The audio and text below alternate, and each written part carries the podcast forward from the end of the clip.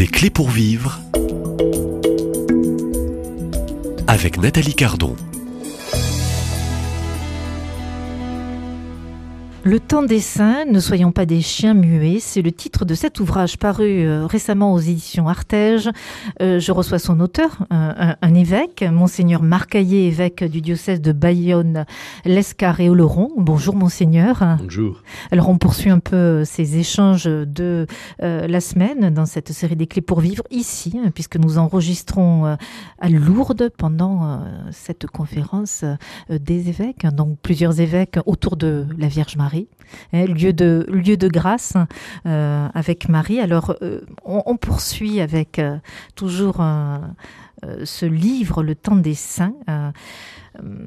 le bon grain est livré, c'est l'histoire un peu de l'humanité, c'est l'histoire de l'homme, c'est l'histoire en fait de l'Église, du bon grain, de livrer, du bien, du mal, des des moments de grâce et puis des moments de douleur et de péché. C'est tout le mystère au fond du bien et du mal.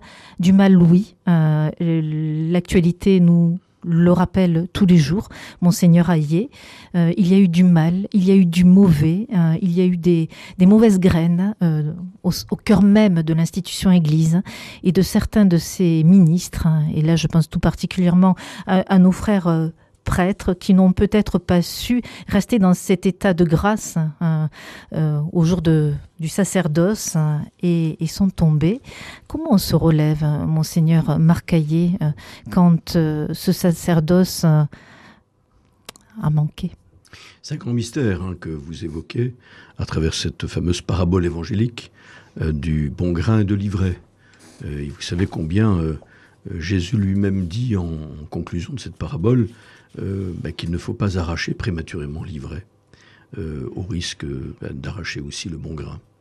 C'est la patience de Dieu qui donne toujours du temps euh, pour se, pour se convertir, hein, du temps pour euh, s'amender, quand il s'agit en effet de, prêtres qui sont pécheurs. Et puis, euh, ce que je voudrais dire aussi, c'est que euh, l'Église est sainte, euh, mais elle n'est pas composée que de saints. Hein, ça se saurait autrement. Euh, l'Église est composée de pécheurs, mais pourquoi elle est sainte? Euh, Parce que euh, elle possède les moyens que lui a donné le Seigneur Jésus lui-même de, sanctifier les pécheurs que nous sommes. On dit dans une expression traditionnelle dans l'Église, en latin sancta sanctis, les choses saintes pour les saints. L'Église est là pour nous sanctifier à travers des instruments que le Seigneur a choisis en sachant très bien qu'ils sont des pécheurs. Et quand Jésus a choisi les premiers, les apôtres, Pierre, il savait très bien que Pierre serait un renégat. Il a choisi Judas et il savait très bien que, que Judas le trahirait. Euh, le Seigneur n'a pas voulu euh, soumettre l'efficacité de ces choses saintes pour sanctifier les âmes euh, à, la sainteté du ministre, euh, ce qui n'est pas une manière de se dédouaner et, et de s'accommoder de notre péché. Hein. Et, et c'est vrai que, hélas, euh, le, prêtre est aussi un, homme pécheur. Et c'est pour ça, je, je dis souvent, euh, et c'est important pour comprendre ce que c'est que le prêtre, euh, le prêtre est mis à part. Saint Paul le dit de manière très claire, souvent au début de ses épîtres. Il a été choisi par Dieu pour être configuré au Christ, pasteur, prêtre, celui qui va donner la grâce du Christ à travers euh, son humanité, hein, euh, qui nécessite évidemment une formation, une, vraie maturité, euh, mais en même temps, il n'est pas séparé. Et c'est ça peut-être qui fait que le prêtre peut être mis en difficulté euh, et que sa vulnérabilité euh, le conduira à tomber et à faire tomber les autres. Alors pourquoi serait-il plus vulnérable hein, aujourd'hui, hein, ce prêtre du 21e siècle? Peut-être parce que la société n'est plus porteuse hein, de, de, de ces valeurs qui l'ont structurée et qui viennent de la foi, euh, à une époque où la foi était devenue culture, mais il ne faut pas être nostalgique de cette période pour autant.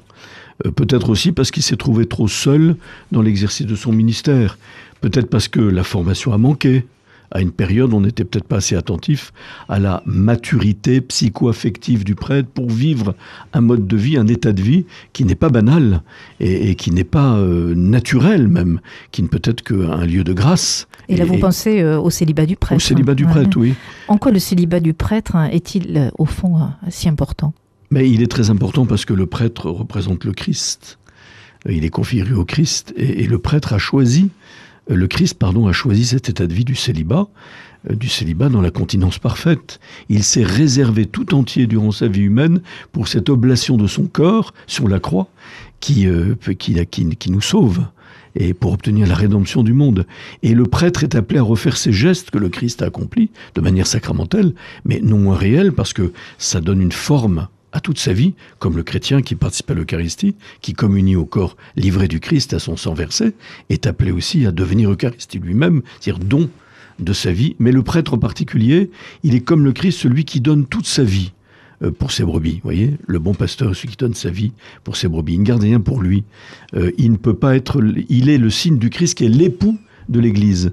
Et, l'époux qui a tellement aimé l'Église qu'il s'est livré pour elle tout entier, comme dit saint Paul, et, c'est le cœur même de, la vie chrétienne, de la vie sacerdotale. C'est tout le mystère hein, qui se joue dans la mort et la résurrection. C'est ça. Voilà.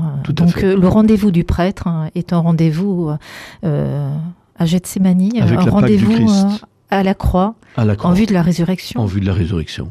En fait, le, prêtre est appelé à montrer la direction euh, pour, euh, pour le ciel, hein, la direction vers cette vie éternelle. Au fond, la mission première du prêtre, c'est euh, ce souci hein, du salut des âmes, de ces brebis qui lui sont confiées. comme dit l'auteur de l'Épître aux Hébreux, il est pris d'entre les hommes pour être établi en faveur des hommes dans leur relation avec Dieu. Il est un pont entre les hommes et Dieu. Mais ce que je voulais bien préciser, c'est que son humanité n'est pas comme celle du Christ. Alors je vais peut-être faire de la mm. théologie là, mais qu'importe, jusqu'au bout. Euh, n'est pas comme celle du Christ, l'humanité du Christ qui est unie de manière inséparable dans l'union hypostatique, comme disent les théologiens, à la personne du Fils de Dieu.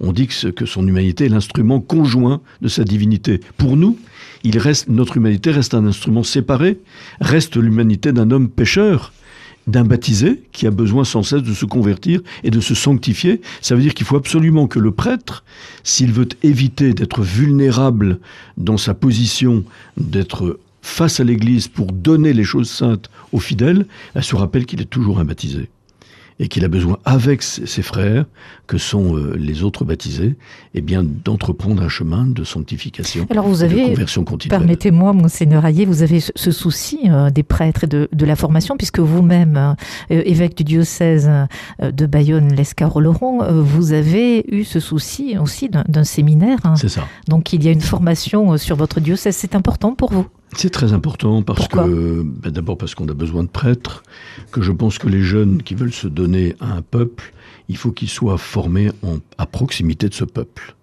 Même s'ils viennent d'ailleurs, parce qu'ils peuvent venir d'ailleurs, il y a une telle mobilité aujourd'hui des jeunes, comme vous le savez, dans notre monde moderne, n'empêche que s'ils sont formés dans ce diocèse, c'est pour être au service de ce peuple et, pas, euh, et pas d'un peuple abstrait avec lequel il ne serait pas en proximité. Et puis, pour moi, c'est important parce qu'il faut que le diocèse soit capable d'engendrer euh, des vocations au sacerdoce euh, qui vont pouvoir s'identifier comme un enfant s'identifie à son père, à ceux qui vont l'accompagner avec la distance requise, bien sûr, hein, euh, qui, qui, doit euh, laisser profondément la liberté à chacun, mais qui vont euh, pouvoir s'identifier à des prêtres qui transmettent ce qu'ils ont eux-mêmes reçu. C'est ça l'engendrement, et, et c'est ça la paternité, finalement. Hein, pour être eux-mêmes capables un jour eh bien, d'engendrer les âmes au Christ. Quels sont un peu, permettez-moi, euh, les, les, profils aujourd'hui, euh, donc dans votre diocèse, de ceux qui euh, pressentent un peu cet appel au sacerdoce C'est extrêmement variable. Donc grande diversité. grande diversité. Vous avez des jeunes. C'est plutôt bon signe. Oui, cette diversité. C'est une dynamique, un mouvement de vie au cœur même de l'Église. Tout à fait. Vous avez des jeunes qui ont déjà travaillé, des jeunes qui ont fait de longues études, euh, des jeunes qui sont beaucoup plus jeunes, mais qui ont fait très peu d'études, ou qui, sont, peut-être passé le bac, il faudra peut-être d'ailleurs un peu plus de temps de maturité, mais on doit discerner de savoir si euh, c'est le, bon lieu pour mûrir, ou s'il faut qu'ils mûrissent à travers des études ou euh, dans une vie. Vous avez des jeunes qui viennent de familles très structurées, des familles nombreuses, vous avez des jeunes qui sont des fils uniques, qui ont des familles ben, blessées, parfois même dont les parents sont séparés.